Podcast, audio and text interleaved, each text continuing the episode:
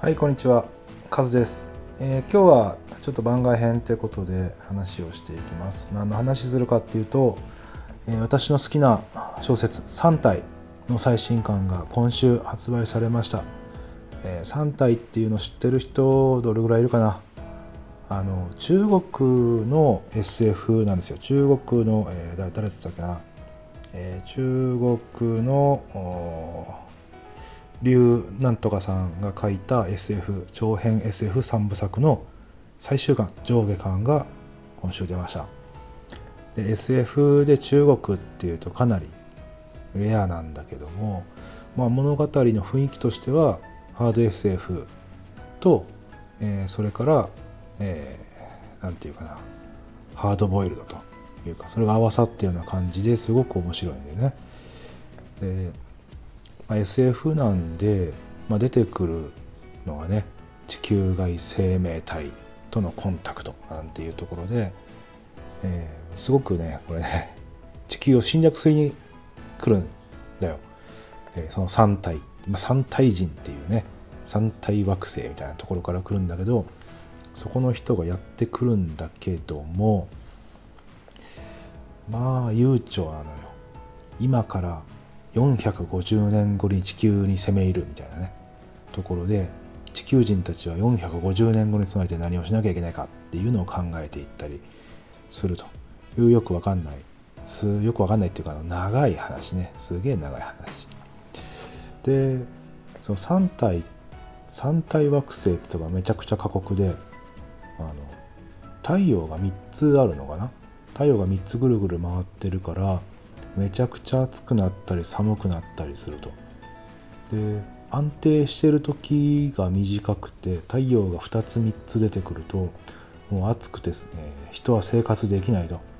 本当にピラミッドの中じゃないと生活できないと。そんなような世界なんだけど、まあ、そこの人たちはあのもう暑くなると体中から水を出して脱水っていう状態になって巻物みたいになっちゃうんだよ。でその巻物を倉庫に入れといて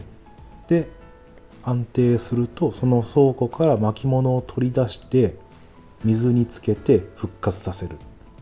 で巻物だからネズミが食ったり、まあ、ネズミなのかなそのネズミみたいな生物がちょっとかじったりするから復活したはいいけど足がないとか手がないとか頭だけ取れてるとかそんな感じでねななんかね憎めないんだよねその話を聞いてると。450年後にやってくるとかなんか巻物になって、えー保管されてるってなんかトムとジェリーみたいな感じじゃん。トムが上からぺちゃんこにされてやられてるなんてことで。だからすげえね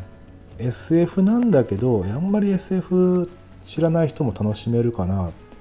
でそれが中国で出たのがどうだ？2006年？2006年ぐらいかな？で、えー出てあ2008年か。2008年に発売されてでうんと日本で発売されたのが2年前。2年前に第1部か。で去年第2部今年第3部って発売されてるんだけどその間にあのヒューゴー賞っていうね、えーまあ、権威ある賞というか SF の賞ね、えそれ、まあ、アメリカの賞なんだけどそれを初めて翻訳された SF が取ったっていうことで結構話題になっててこれね、あのーすごい嬉しいなというか嬉しい嬉しい？違うな。あの面白いなと思って、まあ、当時自分も SF、まあ、今もそうなんだけど SF とか結構好きで読んだりするんだけどなんか中国の SF って興味あって読んだらもうこれまたおもろい。何回か読み直してるよね、うん、なんか最新技術と、えーそれからしっかりした世界描写みたいなところがあってあの SF なんだけど第1作目の一番最初なんていうのは中国の話だからいきなり、えー文化大革命の時代から始まってで、えーそのなんだ、えーえー毛沢東の古文古文っていうかあれなんていうの紅衛兵か。紅衛兵にリンチされるうん大学教授っていうところから始まってで結局リンチされて殺されちゃうんだけどもその娘が、えー、いろんなことを経て、えー、その軍事基地にたどり着いてそこで三体人と初めてコンタクトを取っていく。でそこから物語はどんどんどんどん進んでいってというところで。で、まあ、もちろん450 450光年あもっともっと違うわ、えー、450年違うな。なんか結構離れてるところの生活を過酷な三体生活を日本日本地球人にも味わわせるためにその、え、ゲームを作ったのね。VR ゲーム。